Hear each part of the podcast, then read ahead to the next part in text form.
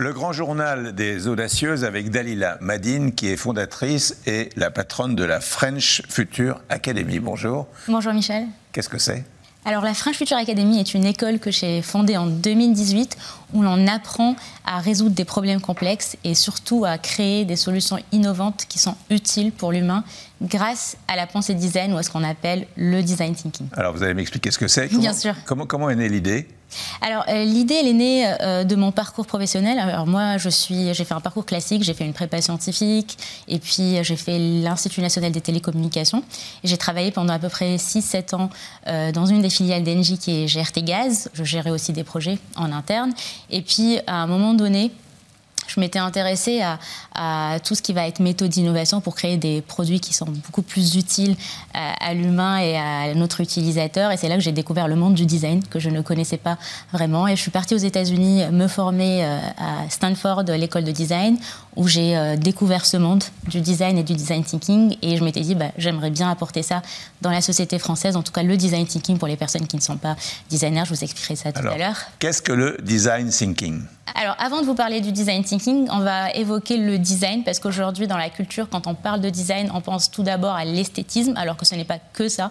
Le design, c'est avant tout répondre à des problèmes de façon empathique. Ça veut dire quoi? Ça veut dire mettre l'humain au centre, euh, ne pas venir avec des idées préconçues qu'on pense être les meilleures. C'est ce qui fait qu'aujourd'hui, beaucoup de startups ou même des projets dans des grands groupes bah, échouent parce qu'on pense avoir la meilleure idée et que finalement, bah, on se rend compte que bah, personne ne va l'utiliser parce qu'on part pas des problèmes terrain et on ne sort pas de notre bureau pour aller à la rencontre de ces vrais gens, de ces vrais utilisateurs qui utilisent notre produit ou notre euh, solution. On n'est plus euh, aujourd'hui, surtout qu'on n'est plus dans une ère marketing. En fait, le marketing avant, on va créer un produit, on va dire au marketing, ah, bah, ça serait bien de faire en sorte que notre utilisateur achète ce produit. Là aujourd'hui, on est dans une ère où il faut créer des choses que le client, que notre utilisateur veut et que ça va lui servir pour améliorer son expérience. Et c'est ce qu'on fait avec le design thinking, c'est que on apprend aux personnes qui ne sont pas designers à adopter l'état d'esprit et les outils d'un designer pour concevoir quelque chose qui va être désirable dans un premier temps, c'est-à-dire qui répond à son problème, et dans un second temps qui est faisable, c'est-à-dire ça ne sert à rien de le faire rêver si techniquement on est incapable de le faire,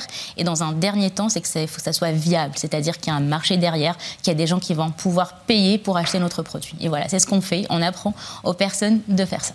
on peut l'adapter à sa propre vie du coup Exactement, on peut l'adapter à sa propre vie. On, met, on, a aussi une formation aujourd'hui qui s'appelle le design euh, thinking appliqué à sa vie, Design Your Life, où nous on a fait un partenariat, on a la licence française pour pouvoir bah, apprendre aux personnes bah, de résoudre un des gros problèmes design euh, aujourd'hui qu'on a en, en tant qu'être humain, c'est notre vie. Donc comment aujourd'hui on applique cet état d'esprit pour résoudre nos défis personnels et nos défis professionnels? Alors une fois qu'on est formé, à quoi ça sert et comment ça marche? Alors à quoi ça sert et comment ça marche? Donc dans un premier temps, la première première chose, pourquoi aujourd'hui les entreprises viennent nous voir euh, pour former leurs salariés ou pourquoi les personnes viennent se former chez nous?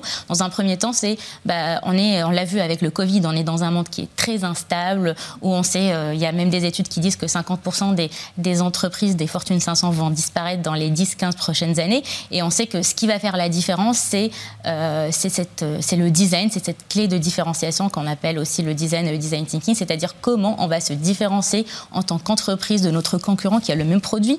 Et aujourd'hui, on le sait, ça va être l'expérience client, ça va être comment bah, j'améliore les problèmes qu'il a tout au long de son parcours. Et grâce au design thinking, bah, je vais pouvoir créer des projets. C'est ça ce qu'on veut, c'est vraiment amener les gens à sortir de leur bureau pour créer des choses qui sont utiles, en fait, pas juste innover. Et dans un second temps, bah, ça nous permet aujourd'hui d'anticiper notre futur au-delà des entreprises qui vont disparaître, mais en tant que personne, euh, on, nous dit que 85% des métiers qui vont exister en 2030 n'existent pas encore. Mmh. Et on ne sait pas à, quoi on va faire face. Et nous, on leur apprend à, à voir ce qui va les différencier en tant qu'être humain de, par exemple, de la montée de l'intelligence artificielle, à savoir résoudre des problèmes complexes, le fait d'être empathique et le fait d'être créative. Et aujourd'hui, c'est ça qui va mettre l'humain au centre de la société. Voilà.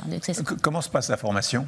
Alors, comment se passe la formation? Nous, euh, on, est, euh, on est des passionnés du design, des passionnés de l'humain surtout, c'est-à-dire qu'on a des chercheurs en sciences cognitives, on va avoir des ethnologues, on va avoir des designers, et ce qu'on fait, c'est qu'on s'est dit, notre objectif, c'est de former des personnes à résoudre des problèmes complexes qu'ils vont peut-être avoir dans le futur. Bah, pourquoi pas utiliser ces participants qui viennent à notre formation pour résoudre des défis d'aujourd'hui? Donc, ce qu'on fait, c'est que quand une personne, donc si vous, Michel, vous venez à notre formation, donc vous voulez, vous dites, voilà, je veux apprendre le design thinking, donc nous, on fait un partenariat avec des associations ou des startups à impact social qui ont des vrais défis aujourd'hui, des vrais problèmes, mais ils n'ont pas peut-être ni les moyens ni les compétences en interne. Donc nous, on prend le défi et on met nos participants qui veulent, qui viennent de mondes très très différents, qui veulent apprendre le design thinking pour résoudre ce problème-là. C'est-à-dire qu'ils vont passer, euh, si c'est en physique, aujourd'hui on fait que du online, donc c'est passer tout, tout le, toute la formation à résoudre le problème de l'association ou de la start-up à impact social en utilisant cet état d'esprit et les différentes étapes et les outils qu'on leur donne. Donc à la fin, ils partent avec une vraie, euh, une vraie compétence terrain parce qu'ils ont, ils ont été formés euh, par la pratique et l'association ou la start-up bah, repart avec un projet qui a été créé par nos participants. On ne voulait pas créer une énième formation lambda, on s'applique à nous-mêmes le design thinking. C'est-à-dire que moi, quand j'ai créé ces formations, quand on les a créées, bah, on est parti sur le terrain, on a demandé aux personnes qu'est-ce qu'ils veulent. Et les gens aujourd'hui veulent se former par la pratique. Ils ne veulent plus être devant des slides. À qui s'adressent ces formations bah, Aujourd'hui, ça s'adresse à, à tout type de personnes. C'est-à-dire que dans nos formations, on a des médecins, on va avoir des architectes, on va avoir des avocats, on va avoir des ingénieurs, on va avoir tout type de personnes, même des personnes qui travaillent dans des secteurs différents, des, industries différentes. Par exemple, euh, moi, je, vous cite un exemple qui va être hors entreprise. Par exemple, l'hôpital.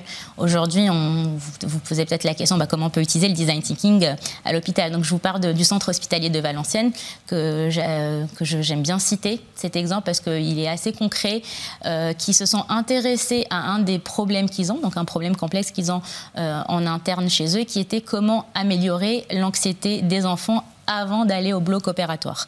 Donc là, ils se sont dit bah, comment on peut appliquer la pensée design pour résoudre ce problème-là? Avec les adultes, ils ont trouvé des, moyens d'hypnose, mais avec les enfants, ils se sont dit bah, euh, ils ont réfléchi, ils ont utilisé la pensée design. Et ce qui a été créé, c'est que l'enfant, quand il arrive le jour J, avant d'aller au bloc opératoire, bah, il va aller dans, un, dans une petite salle où il a une panoplie de voitures électriques. Il se met dans la voiture électrique et il se conduit lui-même jusqu'au bloc opératoire. Donc ça, ça a l'air fun, ça a l'air ludique, c'est vrai. L'enfant, il est beaucoup plus euh, détendu. Les parents, ils sont moins stressés. Mm. Et avant tout, bah, ça a réduit de 80% la prémédication des enfants euh, avant d'aller au bloc opératoire. Donc a, au-delà de la voiture, il y a quand même tout un protocole sanitaire et organisationnel qui a été fait. Mais ça, c'est un exemple pour vous montrer euh, comment on peut utiliser aujourd'hui le design dans des secteurs aujourd'hui avant qui ne savaient pas forcément comment ils peuvent utiliser cette pensée dans leur propre euh, écosystème. Qui sont les professionnels qui composent votre équipe? Alors les professionnels, on a des une ethnologue, un chercheur en créativité, en sciences cognitives, des designers. Donc on a vraiment des, des personnes qui euh, la pensée design on va dire le design thinking, il se décompose en, différentes étapes et chaque étape a sa spécialité. C'est-à-dire que aller sortir sur le terrain, bah, ça repose sur la discipline de l'ethnographie et l'ethnologie. Donc pour construire ça, bah, on a une personne qui est ethnologue dans l'équipe qui va être en charge de euh, montrer aux personnes comment aller sur le terrain, comment observer, comment euh, analyser ces personnes-là et puis comment passer de ces problèmes qu'on a identifiés à des solutions innovantes, bah là, on va faire appel aussi à notre chercheur en créativité, en sciences cognitives, et puis tout au long, bah, des designers et des chercheurs. Vous avez été une des pionnières dans ce domaine, si j'ai bien compris. Exactement. Et vous avez l'intention de vous développer à l'international? Oui, alors nous, on a eu de la chance avec le Covid, ce qui n'est pas le, cas d'autres entreprises, c'est qu'avec euh, avec le Covid, bah, on a encore plus développé le côté digital de nos formations, et c'est ce qui a fait qu'on a pu toucher beaucoup plus de monde à l'international, et c'est notre objectif. Aujourd'hui, on a des clients un peu partout en Europe, et notre intérêt, c'est aller de se développer un peu plus en Europe et aussi dans l'Afrique francophone. Ça, ce sont vos objectifs euh, Ce sont mes objectifs pour l'année 2022. Qu'est-ce qu'on peut vous souhaiter alors maintenant? Alors la santé avant tout et surtout bah, pouvoir faire en sorte de mettre le design et la pensée design au cœur de la société française et peut-être européenne. Merci beaucoup. Merci Michel.